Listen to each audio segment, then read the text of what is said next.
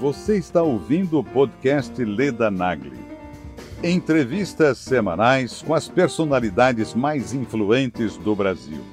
Para assistir às entrevistas em vídeo, acesse o canal Leda Nagli no YouTube. www.youtube.com/ledanagli. Tudo é culpa do Bolsonaro, percebeu? Fogo na Amazônia, que sempre ocorre, eu já morei lá em Rondônia, sei como é que é, sempre ocorre nessa estação, culpa do Bolsonaro. Óleo no Nordeste, culpa do Bolsonaro. Daqui a pouco vai passar esse óleo, vai ser, tudo vai ficar limpo, vai vir uma outra coisa, qualquer coisa, culpa do Bolsonaro. Se a esquerda radicalizar esse ponto, a gente vai precisar ter uma resposta. E uma resposta, ela pode ser via um novo AI-5, pode ser via uma legislação aprovada através de um plebiscito, como ocorreu na Itália. Alguma resposta vai ter que ser dada. O que faz um país forte não é um Estado forte, são indivíduos fortes. A conjectura não tem que ser futura, ela tem que ser presente. Quem é o presidente dos Estados Unidos agora? É o Trump. Ele se dá bem com o Bolsonaro? Se dá muito bem. Então vamos aproveitar isso daí. Como que o presidente Jair Bolsonaro elegeu a maioria, elegeu todos os deputados do PSL por que, que os deputados mantêm a fidelidade ao delegado Valdir, que estava orientando contra o governo e trocando os parlamentares das comissões? Se vier, se essa conjectura for realizada e o presidente Bolsonaro sair do PSL, o PSL vai ser um partido mais desgastado do que o PT. Anote o que eu estou falando. Na verdade, essas pessoas elas são covardes, elas não têm ainda o cacife suficiente para bater de frente com o presidente, então elas tentam falar que o problema são os filhos.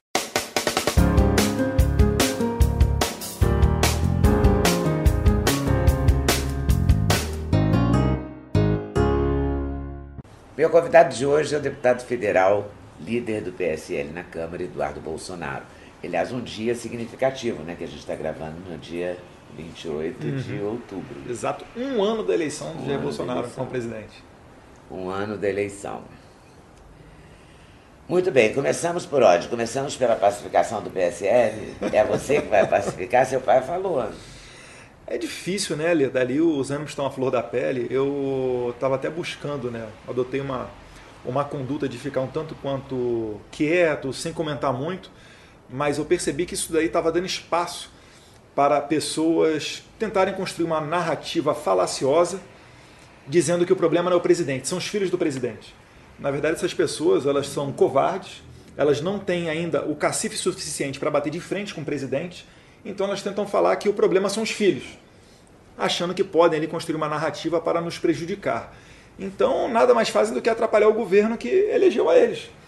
É, eu, eu disse, né, e fui comprovado através do tweet de vários outros deputados, que após o delegado Valdir orientar contrário à medida provisória 886 do governo Bolsonaro, no dia seguinte nós nos reunimos em torno de uns 15 parlamentares, deputados do PSL, para saber qual conduta iríamos tomar. E aí veio a ideia de tirar o Valdir e colocar um novo líder. E para isso você precisa da assinatura, do apoiamento da maioria dos deputados do partido. Um dos deputados se lançou a líder. Só que nem todos estavam de acordo com aquele nome. Na sequência, eles levantaram o meu nome. E o meu nome conseguiu juntar o apoiamento de todos os deputados presentes. O próprio presidente Jair Bolsonaro me aconselhou a não sair como líder. Talvez já prevendo que iam tentar construir essa narrativa de que o pai está tentando favorecer o filho, etc, etc, etc. Mas como a gente também não está muito preocupado com isso, e a gente vai para o combate mesmo, aceitei o desafio e fomos atrás, atrás dessa liderança. E o, que, e o que é estranho, e na verdade não sou eu que tenho que explicar, Leda, são os outros, é como que o presidente Jair Bolsonaro elegeu a maioria, elegeu todos os deputados do PSL, por que, que os deputados mantêm a fidelidade ao delegado Valdir, que estava orientando contra o governo e trocando os parlamentares das comissões? É isso, é que eles têm que fazer, eles têm que fazer um malabarismo, né? Retórico, flexibilizar a linguagem para tentar parecer para o público deles que eles não estão traindo o presidente, quando na verdade estão.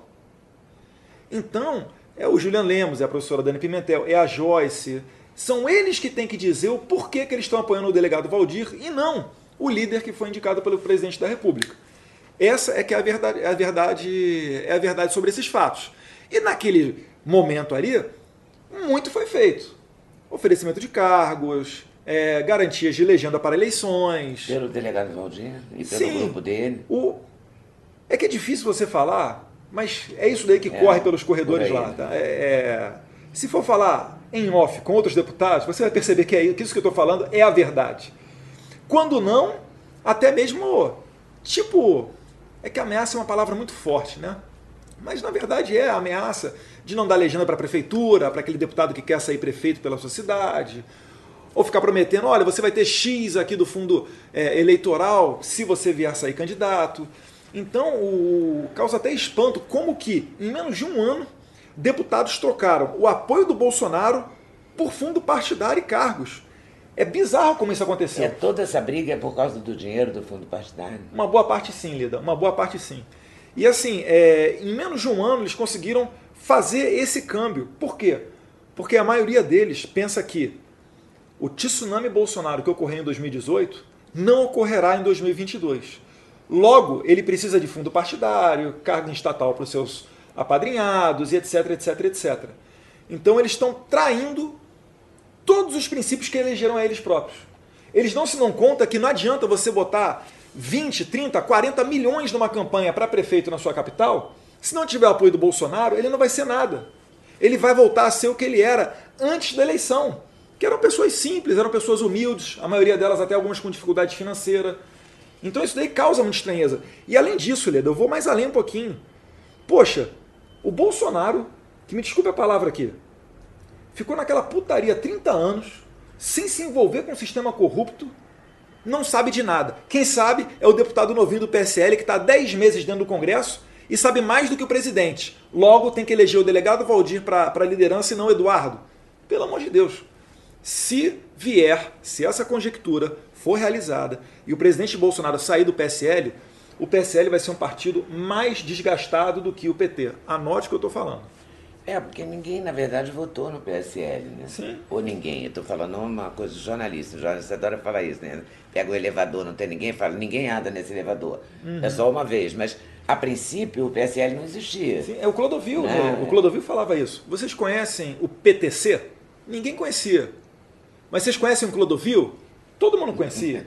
Ou seja, a importância daquela pessoa ela é muito mais notória do que o partido.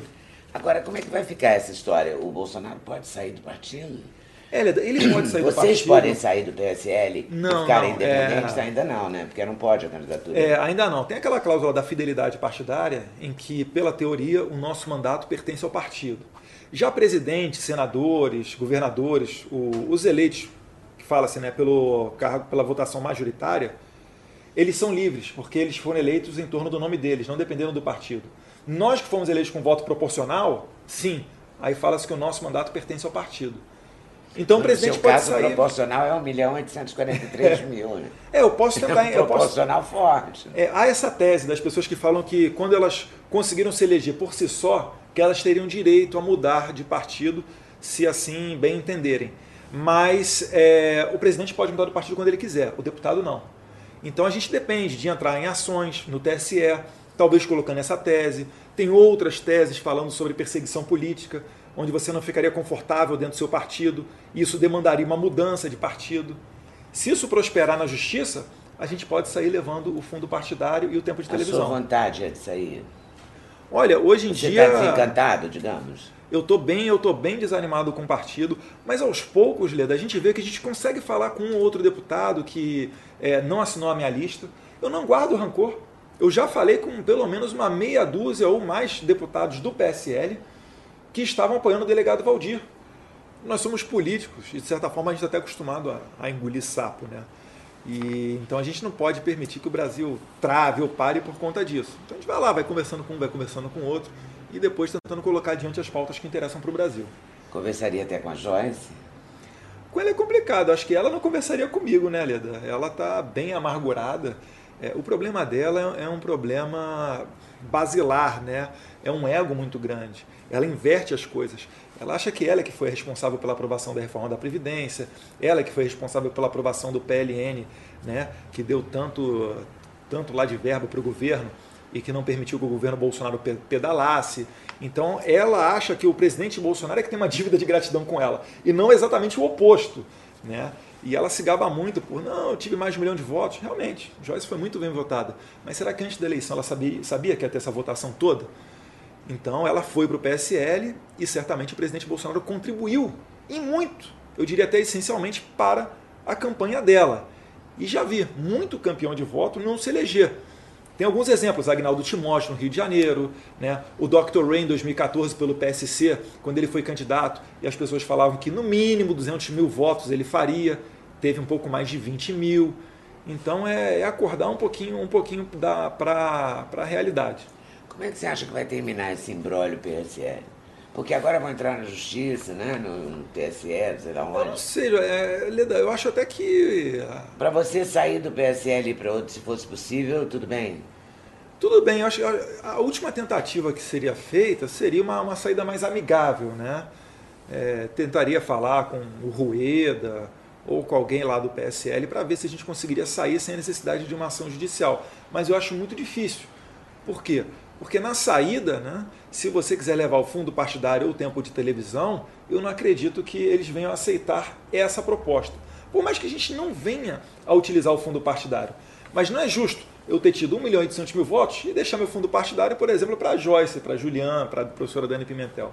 Então, é, a gente vai tentar fazer essas negociações, esse tipo de conversa, mas eu não sei se vai ser muito frutífera. Vamos ver como é que vai desenrolar, como é que vai passar água embaixo dessa ponte. Você acha que no caso da Joyce foi ego, e no caso dos outros? Quer dizer, como é que a gente explica, como vocês explicam, né? O, essa rejeição, tipo o Alexandre Frota. É, ah, Alexandre Frota tá maluco, né? Alexandre Frota é outra, é outra história. E o próprio Lobão, o Alexandre Frota, vou parafrasear uma, vou parafrasear uma pessoa. que apoiaram vocês uhum. e que de repente mudaram de ideia. Essas pessoas elas acham que assim tem, tem uma vontade interna gigantesca para querer criticar o Bolsonaro, para dizer que não é bolsominion. E na verdade elas acabam sendo, sendo pegas. É, e quando elas criticam o governo e alguém critica de volta a elas, aí elas acham que estão sendo vítimas de alguma coisa. Não, é. O direito delas criticarem o governo é igualmente o direito dos internautas de criticar elas. Mas elas ficam bravinhas e começam a fazer uma birra em torno daquilo e depois começam a comprar até discursos da esquerda, cair em alguns ridículos e eles mesmos acabam perdendo credibilidade. E essas acusações dos filhos? Porque vocês são os mais acusados, né? O Bolsonaro. né? Os filhos atrapalham o Bolsonaro. Cada um na sua proporção, né? Olha, se, for, se tivesse algum fundamento, era para o presidente puxar minha orelha, né? E não o pessoal que está interessado no poder vir querer ser o pai da moralidade para puxar minha orelha. Você escuta o que ele diz? Claro. Se ele puxar eu só, eu só tô, eu só tô onde eu tô por causa dele, né? Às vezes a gente não gosta, mas se ele fala, a gente tem que seguir. E a embaixada? Então, você ele, isso. Eu abri... Ele mandou Tinha... você abrir mão? Como é não, que é não, essa não, não. Ele sempre me deixou muito à vontade. Algumas semanas já, eu já vinha conversando com, com algumas pessoas mais próximas, alguns da política, alguns nem tão da política, e fazendo essa, essa, essa, essa balança, né? Ouvindo também as pessoas, às vezes na rua, às vezes atendimento no gabinete. E você percebe até pessoas de boa fé mesmo, que falando, olha Eduardo, é, não é justo você ir, você teve esse tanto de voto. Outras falavam, seu papel é mais importante aqui no Brasil. Isso vai te levando a, a pensar, a amadurecer. Então chegou um determinado ponto em que eu falei com o presidente né, dessa, dessa intenção. Ele sempre me deixou muito à vontade, falou para esperar um pouquinho mais, amadurece essa decisão. E quando finalmente tomei a decisão e, e comuniquei a ele, esperei alguns dias para fazer o discurso da tribuna, que é o local que me legitima, né, porque eu fui eleito deputado federal, para fazer esse comunicado para o meu público. Por que, que você queria ser embaixador? Ou que você ainda quer? Porque é o seguinte, Leda, a gente está num momento muito especial. A gente está ali num, é, num alinhamento de condições que dificilmente vai se configurar novamente. É um presidente americano que tem admiração pelo presidente brasileiro e vice-versa. Uma abertura que a gente nunca teve antes. Um momento né, em que existem diversas oportunidades represadas nos Estados Unidos. Isso é fruto de anos de negligência dos americanos. A gente sempre preferiu fazer negócio com Cuba, com a Venezuela, ver os empréstimos do BNDES, onde é que eles estavam parando, né? Onde é que a Odebrecht pegava o dinheiro do BNDES e fazia suas obras? Era Porto de Maria em Cuba, era hidrelétrica na Nicarágua, metrô na Venezuela e etc e tal. Então, o momento atual com os Estados Unidos, a gente tem um monte de oportunidade. E com todo respeito a todos os embaixadores, mas o presidente enviando o seu próprio filho, o deputado mais votado da história, para os Estados Unidos, manda um recado de que essa relação é para ela ser séria, Leda. É para construir um acordo de livre comércio, como o próprio presidente americano já falou que tem vontade, construir um acordo de livre comércio aos moldes que o Mercosul fez com a União Europeia. Isso daí significa mais emprego aqui no Brasil. E se o presidente brasileiro envia o seu filho, deputado mais votado da história, para lá, eles vão acreditar que é para valer. Isso daí já pega a confiança do pessoal. Porque muitas das vezes o que o investidor precisa para colocar o seu dinheiro no Brasil é ter essa confiança, é olhar no olho, é colocar o assunto no nível presidencial. Então acredito que teria muito nessa parte comercial para trazer para o Brasil. E se o Trump teria mesmo se o Trump não fosse reeleito? Eu acredito que sim, Leandro. Eu acredito que sim. Obviamente, isso daí precisaria de conversa com o novo presidente, mas eu não entendo é, essa ânsia de tirar o Trump do poder. A conjectura não tem que ser futura, ela tem que ser presente. Quem é o presidente dos Estados Unidos agora? É o Trump. Ele se dá bem com o Bolsonaro? Se dá muito bem. Então vamos aproveitar isso daí. É, e as chances dele ser reeleito são muito maiores do que as chances que ele tinha em 2016. Vide que hoje nos Estados Unidos eles têm a menor taxa de desemprego de não sei quantos anos. Ele fez o maior corte de tributos das últimas décadas. É a menor taxa de desemprego entre negro, entre branco, entre mulher, entre homem, entre tudo. Porque ele faz um governo para todos os americanos. É como ele diz, né? America First. Ou você acha que o Bolsonaro está fazendo um governo para todos os brasileiros? Com certeza, Lido. Ele não faz a, a segmentação da sociedade. É só a gente parar para ver. Vamos fazer um exercício. Como é que era o Brasil há uns 15, 20 anos atrás? Poxa, o humorista podia fazer piada com qualquer coisa. Você lembra do Coxinha? Claro. Coxinha, se estivesse vivo hoje, ia, ia ser um processo por dia. Até os trapalhões ficam falando, não, a brincadeira do Didi com o Mussum é racista. Como é que a gente saiu de uma sociedade onde as brincadeiras eram saudáveis, o humor era saudável, e a gente chegou hoje onde o humorista tem medo de abrir a boca e tomar um processo? Exatamente por causa disso, é dividir para conquistar. Antigamente nem existia essa palavra homofobia. Hoje em dia só existe a palavra homofobia para você dizer que o Bolsonaro e o pessoal da direita é homofóbico. Hoje em dia, o movimento negro não se presta a defender os negros, se presta a defender um partido político. Esse ano eu fiz uma sessão junto com o príncipe Luiz Felipe de Orleans e Bragança, que é deputado federal, para tratar sobre o fim da escravidão. Ele, que é descendente direto da princesa Isabel, que assinou a Lei Áurea e libertou os escravos. No meio da sessão, alguns deputados do PSOL, junto com o movimento negro, entra interrompendo a sessão plenária que a gente estava realizando. Ora, negros contra a princesa Isabel. É assim, é, é absurdo isso. A CUT serve a quem? Não serve aos trabalhadores, serve a um partido político. Todas as medidas que a Dilma tomou, que de alguma maneira impactavam nos trabalhadores, eles não falavam nada. Agora, bastou o Temer falar em terceirização ou o Bolsonaro falar em reforma da Previdenciária, que eles estão lá organizando, às vezes fazendo quebra-quebra, outros grupos incendiando prédios, para tentar desestabilizar o governo. Então, se você vê, você tem trabalhadores, movimento feminista, movimento negro, movimento LGBT, movimento estudantil. Em algumas dessas, de alguma dessas áreas aqui, você consegue se encaixar. E é assim que eles vão conquistando. Porque em cada uma dessas áreas, desses segmentos da sociedade, tem um deputado para defender. Normalmente, um deputado de esquerda inescrupuloso, que fica falando que ah, o Bolsonaro é racista, é homofóbico, é misógino, e eu aqui, deputado, vou defender você, cidadão hipossuficiente. E não é isso que a gente quer. A gente quer um cidadão forte. O que faz um país forte não é um Estado forte, são indivíduos fortes.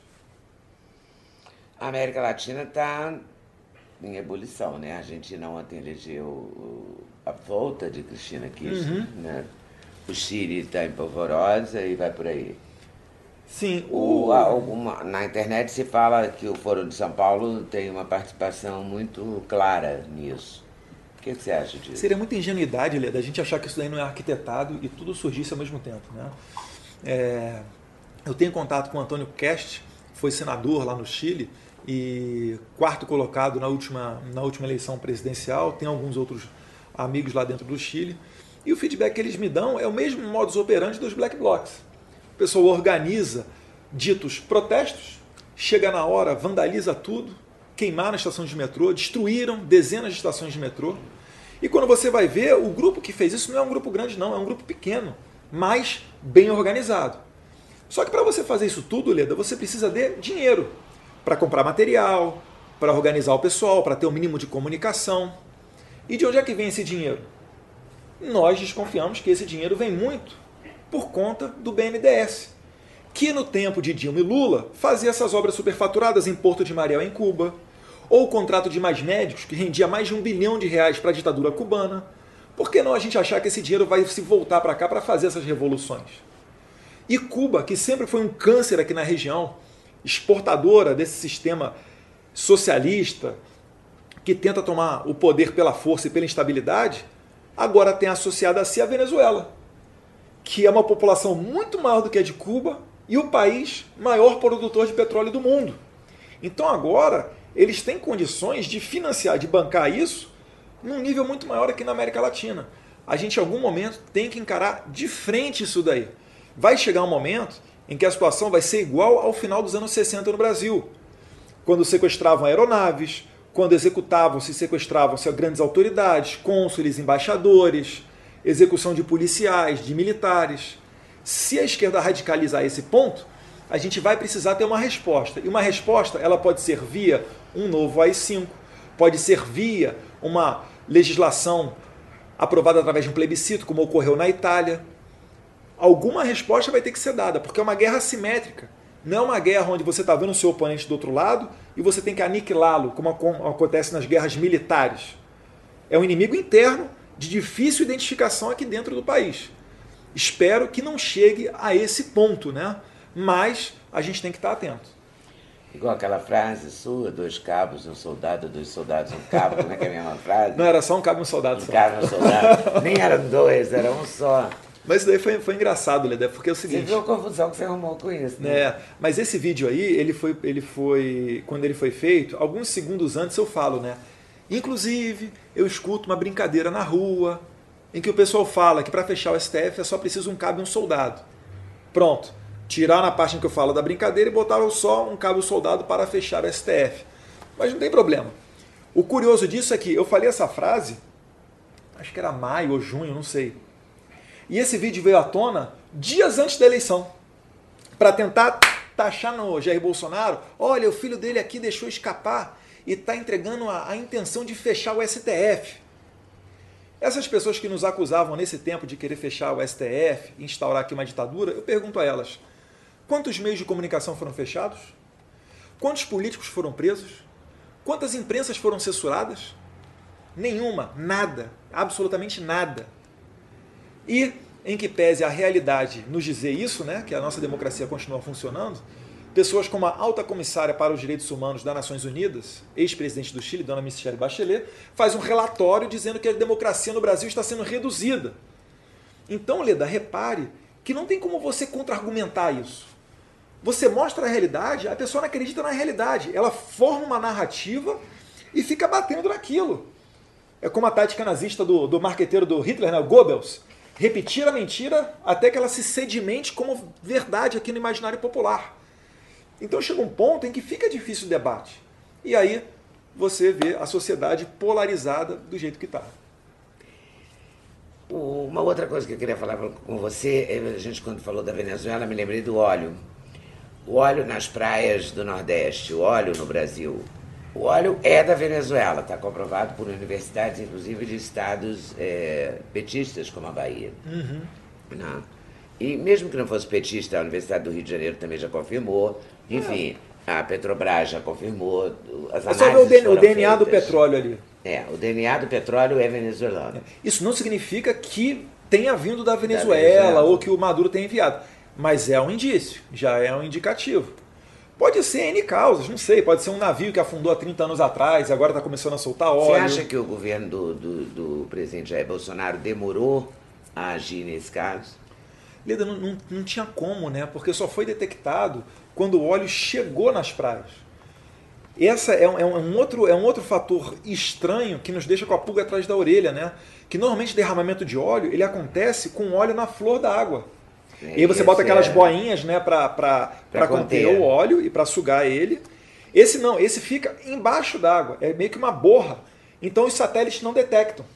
Inclusive, por mais que a jornalista Leilani, do Globo, da Globo News, quisesse dizer que o governo Bolsonaro falhou, pois teria, poderia ter acionado satélites que iriam detectar com maior rapidez as manchas de óleo, na verdade não foi isso que se passou. Se passou uma característica desse óleo que é ficar embaixo d'água. E quando chega na praia, ele vem à superfície. Então é difícil. O governo está fazendo todo o esforço possível. Você tem aí Marinha, Exército, Aeronáutica, você tem aviões, Ministério do Meio Ambiente, IBAMA, governos estaduais, governos municipais, sociedade se organizando voluntariamente. Está todo mundo tentando fazer a sua parte e tirar aquele óleo. Não tem o que fazer, né? não tem um milagre. O óleo está vindo, não tem como retirar ele do mar e você só detecta ele quando ele bate na praia. Eu não sei por quanto tempo isso vai perdurar, se é um poço lá do fundo que está vazando óleo, se é um navio que está afundado, se é um navio que passou por ali, despejou os galões de óleo propositalmente e depois foi embora. É difícil você dizer. É difícil você dizer, mas que é muito estranho isso é. Agora, nojento é o pessoal da esquerda querer dizer que isso é culpa do governo Bolsonaro. Ai, o Bolsonaro não está tendo uma resposta rápida. Tudo é culpa do Bolsonaro, percebeu? Fogo na Amazônia, que sempre ocorre, eu já morei lá em Rondônia, sei como é que é, sempre ocorre nessa estação, culpa do Bolsonaro. Óleo no Nordeste, culpa do Bolsonaro.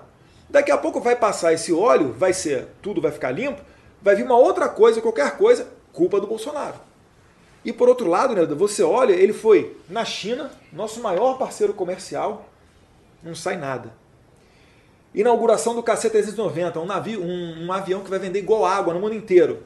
Tecnologia brasileira. Não fala nada. Retomada de ferrovias paradas há décadas. Nada. A gente só tem algum espaço, Leda.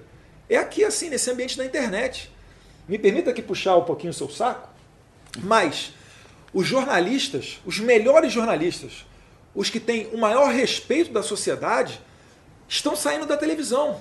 Você é um exemplo. William Vac é outro, que saiu da Globo. Né? A Globo falando que ah, não, ele foi demitido por causa daquela brincadeira racista. Mentira, gente. William Vac não foi demitido por causa de brincadeira racista. Se fosse para demitir por conta desse tipo de coisa, tinha demitido o, como é que é o nome? O Zé de Abreu, que cuspiu na cara de uma mulher no restaurante, está filmado. Então, o politicamente correto, ele não é sobre o que você fala, é sobre quem fala. Se eu chegar aqui, Leda, e falar o seguinte, essas mulheres aí do grelo duro, não sei o que, papapá, vão dar porrada em mim falando que eu sou machista. Agora, se é o Lula que fala as mulheres do grelo duro, passa nada.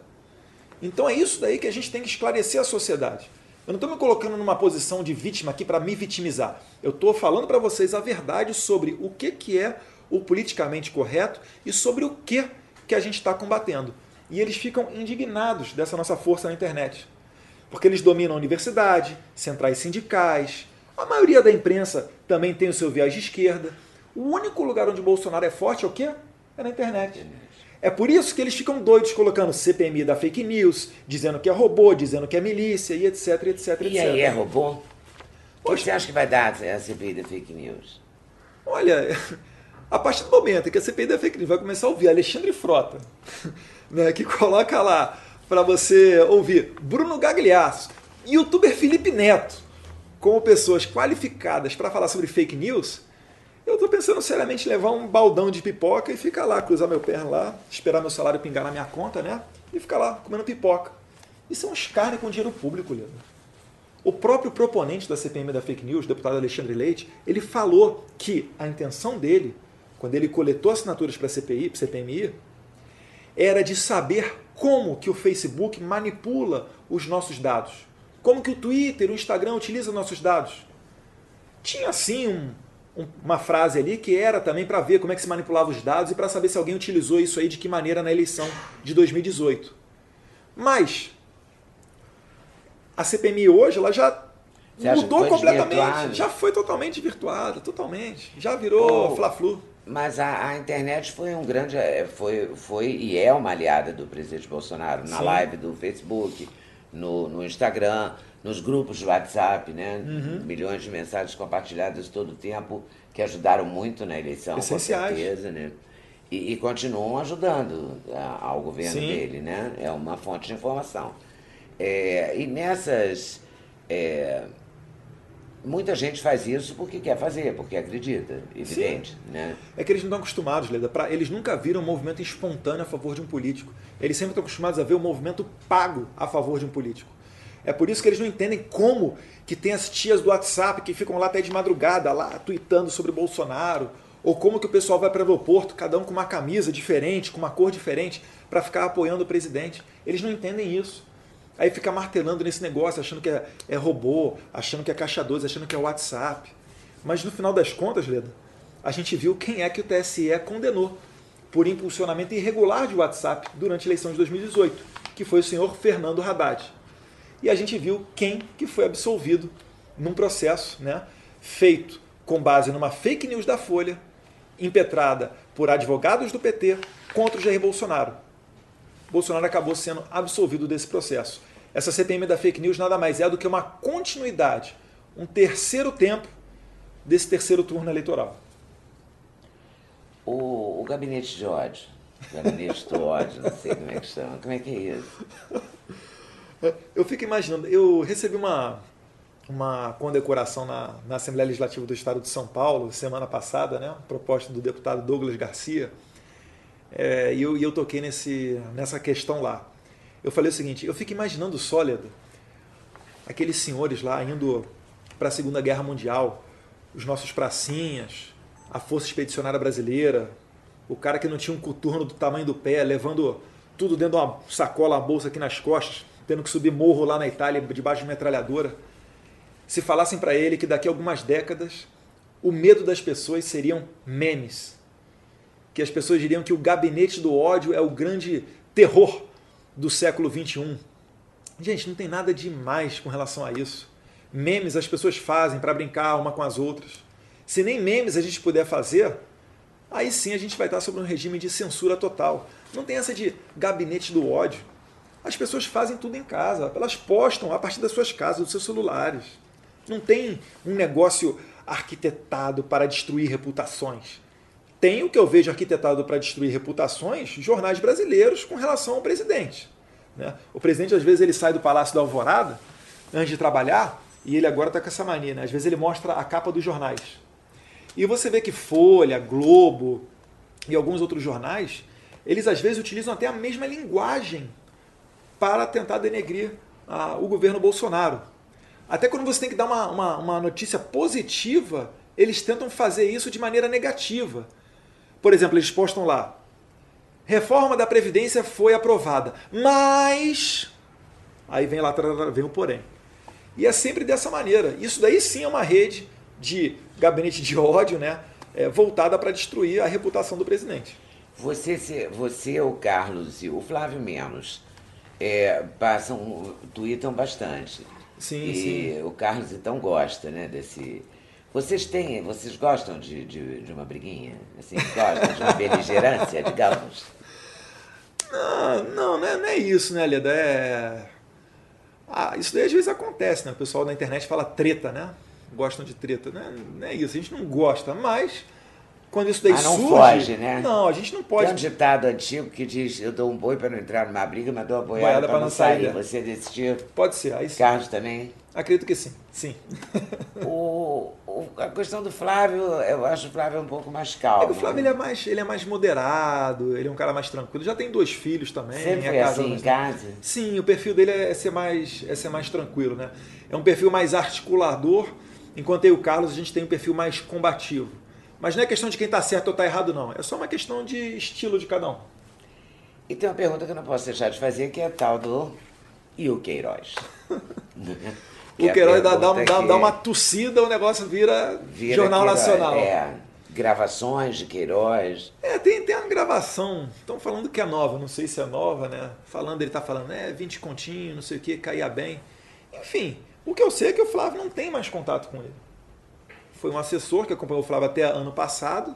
E com relação a isso tudo, Leda, a única coisa que o Flávio pede é para ele não ser uma raça inferior.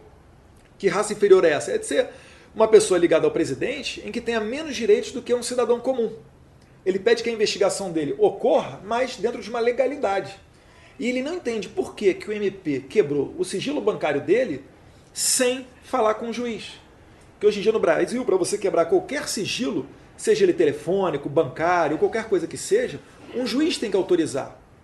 Por que, que o sigilo dele foi quebrado sem autorização do juiz? Por que, que quando as matérias vieram à tona em janeiro, falando daqueles depósitos no caixa eletrônico de dois, dois mil reais, por que que, nesse mesmo dia, o presidente do Ministério Público do Rio de Janeiro, Gussem, foi encontrado no restaurante almoçando com o jornalista da Globo News? Será que a gente não pode, ao menos, desconfiar que existe uma rede por trás disso? Eu acho que sim. Porque se não tivesse nada a temer, essa investigação seria, seguiria o rito da lei. E o rito da lei é o quê? Manda para o juiz, o juiz autoriza, você vai e quebra o sigilo. Perderam né, essa, essa linha de investigação devido à ânsia de querer condenar o Flávio Bolsonaro. Tem uns cinco minutos, Leda, para explicar esse caso todo? Tem. Quando vieram lá. A vantagem da internet é essa, temos é... Na televisão não teríamos. Perfeito, Leda. Quando vieram. Quando foi noticiado, né, que ele, o Flávio Bolsonaro viu o contra-cheque, o contra-cheque não, o extrato bancário dele na televisão, Jornal Nacional, depois foi para outros jornais também, né, e etc. Fantástico. Foi, foi uma sexta-feira. Viu lá a seguinte acusação: Flávio Bolsonaro fez depósitos de dois em dois mil reais para ludibriar a fiscalização e assim inseriu acho que 98 mil reais na sua conta bancária. Primeiro de tudo, alguém pensa que vai ganhar um dinheiro ilícito e vai botar na própria conta bancária só se for muito burro. Vamos combinar. Segundo, ele botou de dois em dois mil reais porque é o máximo que cabe naquele envelope onde você utiliza o depósito no caixa eletrônico. Aí por que ele não foi no caixa comum? Porque no caixa comum ele ia ter que abrir o dinheiro, contar aquele dinheiro na frente de todo mundo ali no banco, na boca do caixa, o que poderia trazer um certo desconforto. E aí falaram, mas de onde é que vem esse dinheiro? E ele explicou, veio da compra de um apartamento. Quem é que comprou esse apartamento seu? O fulaninho, lá na Barra da Tijuca. Aí a imprensa foi lá bater na porta da casa do fulaninho. Fulaninho, você vendeu o apartamento para o Flávio? Vendi. Quanto é que foi? Ah, foi mais ou menos tanto, paguei tanto em dinheiro. Tudo declarado no imposto de renda. Então não tem licitude nisso. Mas enquanto ele estava explicando isso, Leda, no dia seguinte, o que, que aconteceu? Flávio Bolsonaro tem título de um milhão de reais na Caixa Econômica. Oh! E é basta você juntar a palavra, né? Político. Um milhão de reais, acabou, né? O cara que se explique. Que aqui no Brasil a nossa categoria está tão descredibilizada que a gente tem a presunção de condenação. Tudo bem, lá foi o Flávio explicar. Quando você compra um apartamento na planta, Leda, você não tem um documento chamado ABITSE. Sem o ABITSE, você não consegue financiar na Caixa Econômica Federal. O que, que ele fez? Ele financiou com a construtora. Quando saiu a Bitse do apartamento dele, o que, que ele fez? Ele pegou esse 1 milhão de financiamento da construtora e transferiu para a Caixa Econômica Federal, que tem as melhores linhas de financiamento imobiliária do Brasil. Esse é o tal título do 1 milhão. Enquanto ele estava explicando isso, aí no domingo vem uma outra matéria falando do Queiroz e etc, etc. Enfim, vão soltando a conta gotas para tentar assassinar a reputação do Flávio. Você acha que o objetivo é assassinar a reputação do Flávio ou atingir o presidente Bolsonaro? Ou atingir os dois? os dois. É assassinar a reputação do Flávio atingindo o presidente Jair Bolsonaro. E depois os áudios lá da, da repórter, né, que protagonizou esse furo do Queiroz, a Constança do Estadão, falando com seu par, acho que francês, sobre a sua intenção de assassinar a reputação do Flávio. Você acha que foi tudo intencional? Eu acho não, eu tenho absoluta certeza. O Flávio ele só pecou numa coisa, Leda, que foi demorar muito para vir a público e dar explicação. A porrada foi tão forte, e aí eu confesso, a gente não está acostumado a sofrer esse tipo de coisa, que ele ficou meio desnorteado. Muita gente falando, muitos conselhos, advogados, etc, etc. Ele acabou comendo bola com relação ao tempo. Ele deu uma boa entrevista para Sadi na Globo News e eu vi uma outra oportunidade ele falando muito bem sobre esse caso. E agora é que o nosso pessoal tem uma munição para combater esse pessoal que fica falando cadê Queiroz, cadê Queiroz, mas não fala nada cadê o filho do Lula, o Lulinha, cadê o Palocci, cadê um, cadê o outro, cadê a Glaze, cadê o dinheiro na cueca. Enquanto isso, esse pessoal do PT, que devia estar na cadeia, fica posando de pai da moralidade na CPMI da fake news. Outra acusação grave é, que fazem frequentemente é que, além de acusar vocês de atrapalhar o governo Bolsonaro, os filhos, É, virou até um grupo, né, os filhos. É, Olavo de Carvalho, o professor Olavo de Carvalho é sempre acusado de ser o mentor, de, o Lobão mesmo aqui no, no meu canal disse que ele que está governando, que ele que está administrando. Olha, não, não, são... não é ele que está administrando, quem dera fosse. Né? Mas certamente o que ele fala, a gente escuta. Né? Inclusive até mesmo sobre a própria embaixada. Ele inicialmente foi um dos que ponderou a minha ida para os Estados Unidos e eu fiquei pensativo. Ele, Ajudou é, a para amadurecer a ideia o aprovava? Ele, ele no começo ele desaprovava e depois, e depois quando falaram que poderia haver uma comunicação entre o Bolsonaro e o Trump para um plano grandioso entre os dois países, ele, pelo que eu entendi, né, ele falou, olha, se isso daí realmente ocorrer, quem sabe pode ser uma boa ideia. Mas enfim, ele falou que eu precisaria estar aqui no Brasil, principalmente para correr atrás da CPI do Foro de São Paulo, né? Foro de São Paulo que é a raiz de todos esses problemas, não só no Brasil, em todo, mas como toda a região latino-americana como vocês estão vendo no Equador e no Chile. Mas o Olavo, ele é uma referência, por quê? Primeiro, porque ele tem uma característica muito peculiar, que foi ter militado na esquerda, saber o modus operandi da esquerda e depois ele saiu da esquerda. E ele está estudando esses temas de marxismo, regime comunista, história da União Soviética, enfim, ele está estudando tudo isso há mais ou menos somente uns 50 anos. Então, isso daí dá credibilidade para ele. Associado a isso, você que tem internet pode pegar vídeos do Olavo de Carvalho falando nos anos 90, nos anos 80, tudo que estaria para acontecer no Brasil 20, 30 anos depois. Então ele tem muita credibilidade. Às vezes é difícil, né, para nós que somos mais ignorantes, temos menos conhecimento, da gente conseguir alcançar o que ele está falando. Mas, tendo todo esse histórico de vida e apanhando da imprensa como ele apanha também, né? o, o ataque dele ainda é pior, porque por vezes vem de, é, vem de fontes internacionais que sequer a gente tem conhecimento.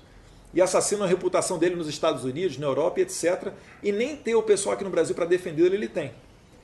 Mas depois dessa configuração toda, Leda, seria idiotice da nossa parte sequer escutar o professor Olavo. O próprio Jair Bolsonaro, na primeira passagem dele pelos Estados Unidos esse ano, num jantar na Embaixada Brasileira, ele fala que o Olavo é a inspiração dos jovens e que ele leva em consideração o que o Olavo diz. E quem foi que apresentou o Olavo para ele? Você, o Flávio ou o Carlos? Olha, eu não lembro. Eu lembro que o Flávio, ele uma vez foi dar uma medalha Tiradentes para o Olavo, salvo engano, em 2011. Por aí.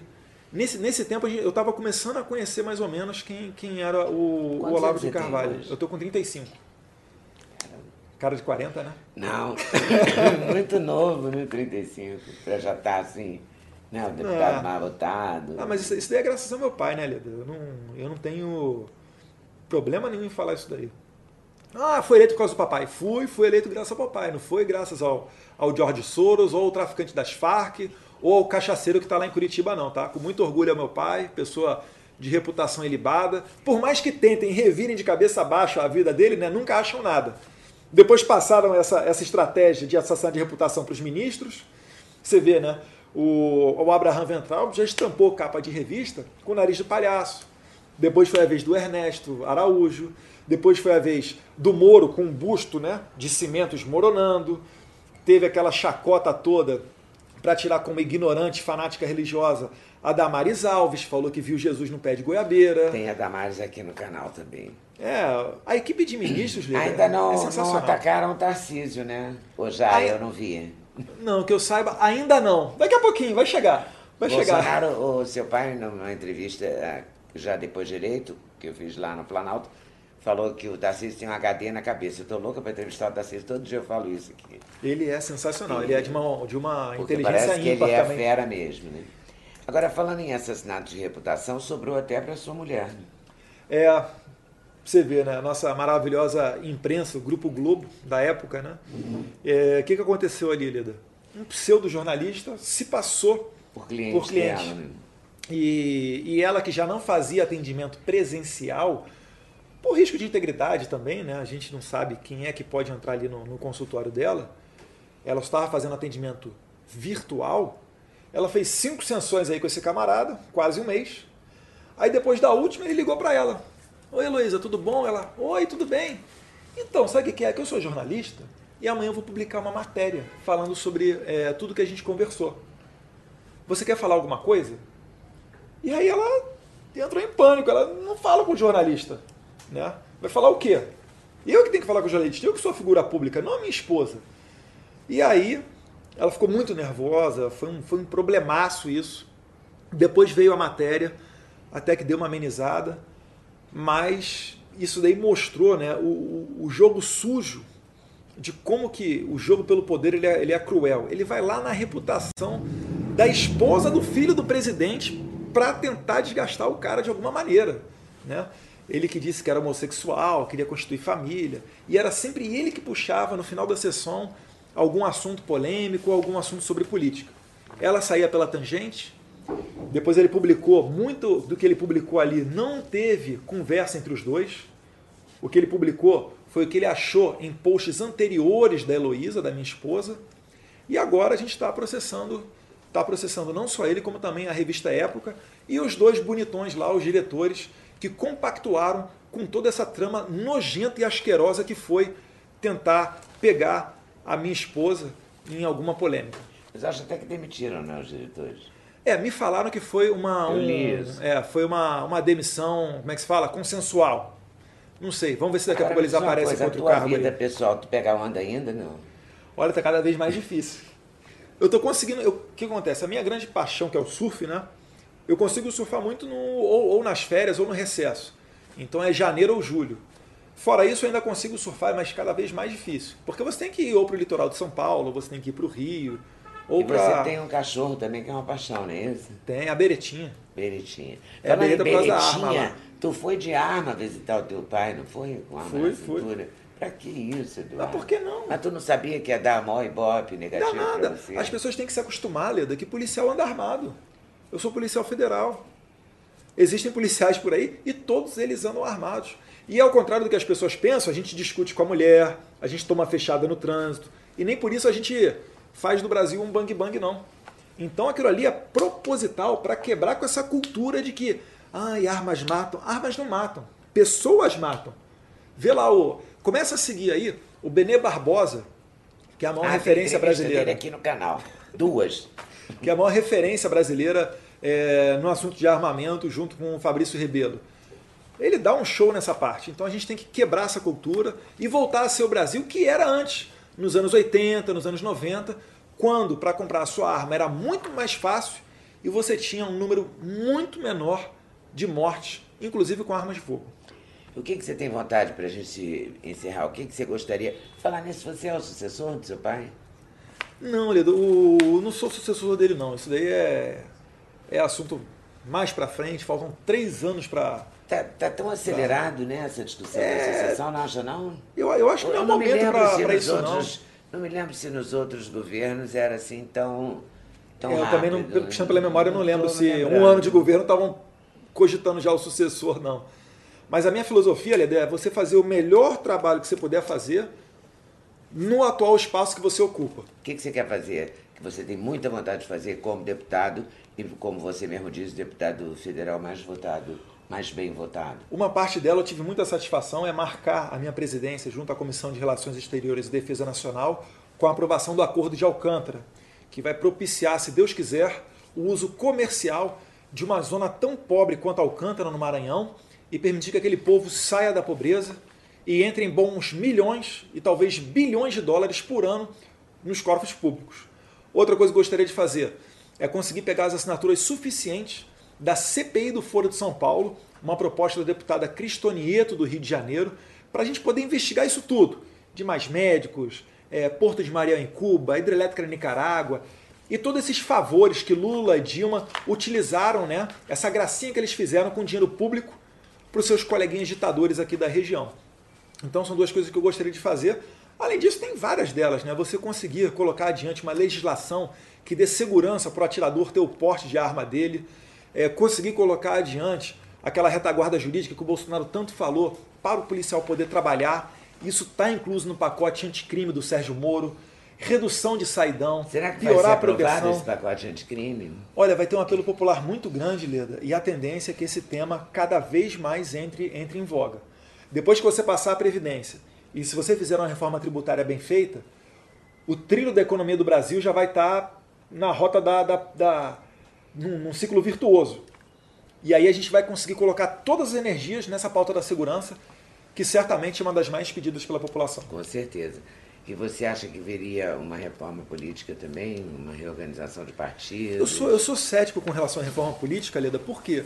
Porque ali no Congresso, cada deputado vota, via de regra, conforme a sua conveniência própria. Então, como é que funciona? Chega lá uma proposta sobre voto distrital misto. Aí o deputado pensa, ah, esse tipo de votação aqui é mais fácil para eu me reeleger. Então ele aperta sim. Ah, não, assim vai ser difícil de eu me reeleger. Aí ele aperta não.